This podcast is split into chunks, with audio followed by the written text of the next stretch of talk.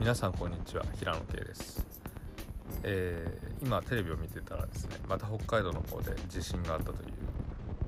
速報がありました、えー、今年の年初にですねアメリカの地質学研究所というところからですね、えー、地球の自転スピードが落ちていて今年は2018年ですね、え世界規模で地震が多いあの年になるだろうという予測がされていたんですけども、まあ、現実的に今年は非常に多いですね。で地球の自転が遅くなるとなぜ、まあ、地震が増えるかというとですね、まあ、諸説あるんですがやはりあのプレートテクトニクスでその地面にあの太平洋の方からハワイの方から来たプレートがですね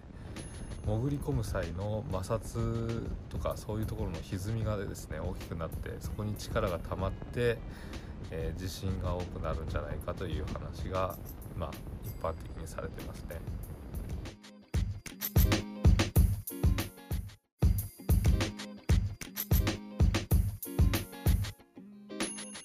えー、さて今日はですね、えー、次世代の燃料として水素というのがありかどうかっていうのをちょっと話したいと思います。えー、北海道地震に見舞われてる北海道ですけども、えー、北海道の日本海側にはですね、まあ、恐山のように風力発電機がいっぱい並んでるのを皆さんご存知でしょうか、えー、風力発電機が並んでるということはですね常に一定方向からあ強い風がいつも吹いてるのでたくさん並んでるんですけどもまあ、実はですねその出力というのはものすごくてですね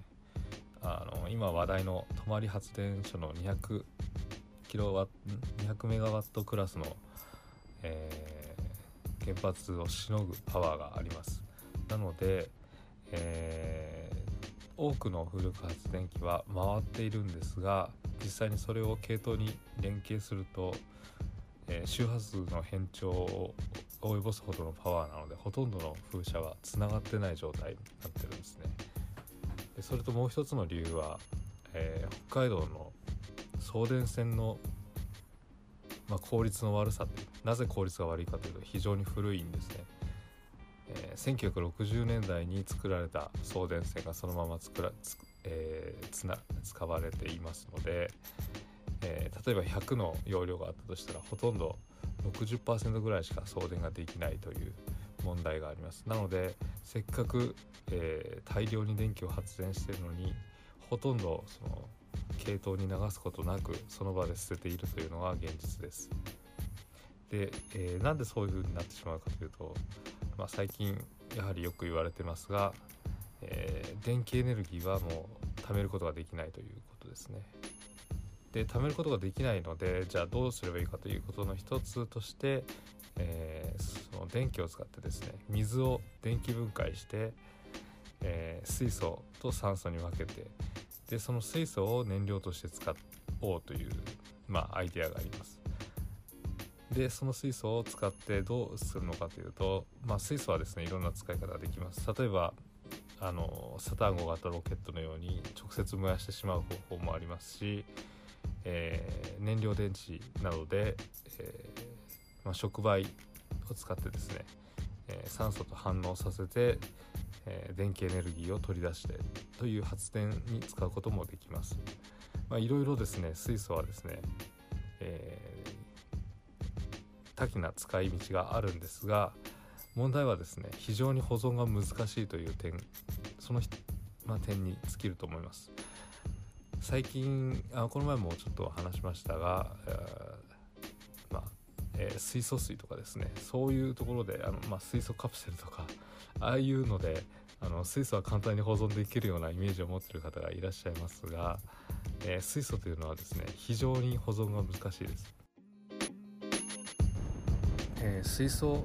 エンジン、え、燃料電池車で水素を使ったりする場合はですね液体水素をボンベに入れて運ばなければいけないんですけれども、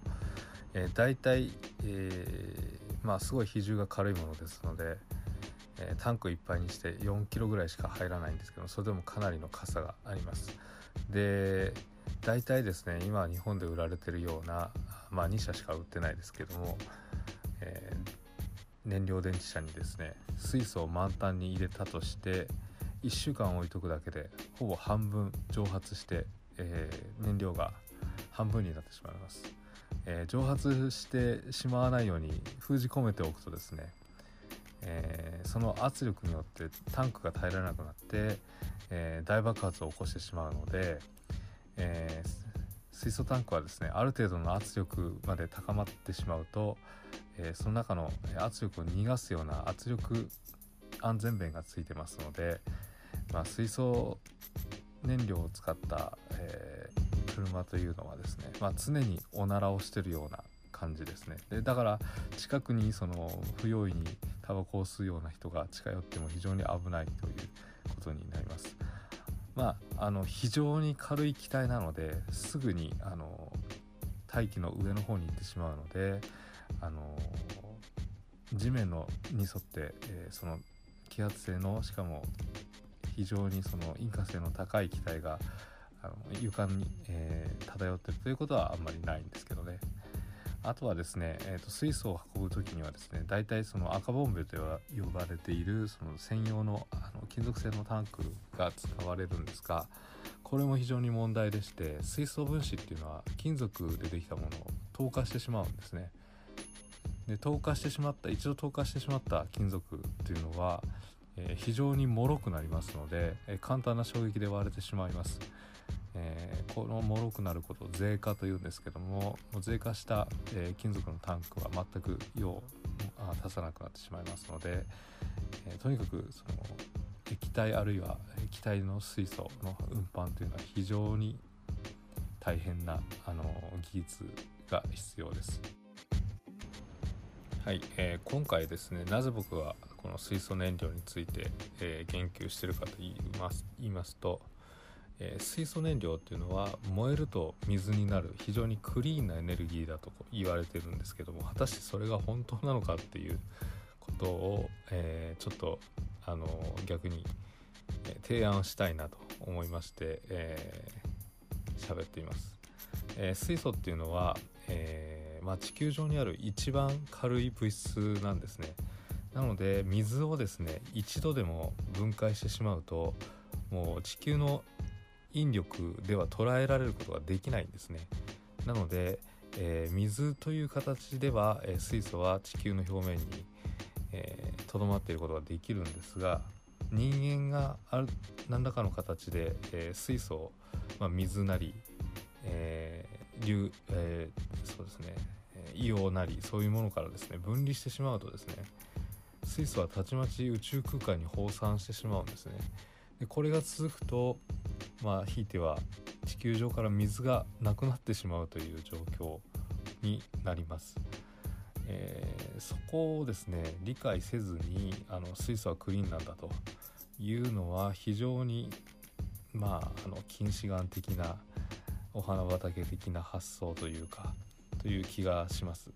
本当にあの、まあ、酸素も、えー、何か例えばカーボンにくっついてることによって、まあ、重たい状態で地球の引力圏の中に、え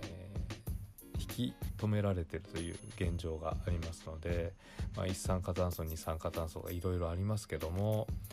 まあ、必ずしも悪いことではなくてですねそれによって、まあ、地球の表面にとどめられているということを考えるとですねま水を簡単に電気分解して水素と酸素に分け分けてしまうと、まあ、地球上から水素という物質がなくなってしまうという、まあ、根本的なですね非常にしかも致命的なことが起こる可能性があるということを危惧しています。はい、えーと、今回はですね北海道でまた地震があったことえー、これはですね、えー、地球の、えー、自転のスピードが低下したということで、え地球規模で、え地震が多発している2018年に、え起こっていることということと、えまあ、安易にですね、えクリーンエネルギーと言われているものに簡単に手をつけると、え将来に対して非常に、え負のですね、え遺産を残すことになりかねないということを継承するためにちょっとお話をしておこうと思ったことです。え、またですね、え、今後ともいろんな話をしていきたいと思いますのでまた、え、ご興味がありましたら、え、いろんな、え、プラットフォームでポッドキャストを聞くことができますのでサブスクライブの方よろしくお願いいたします。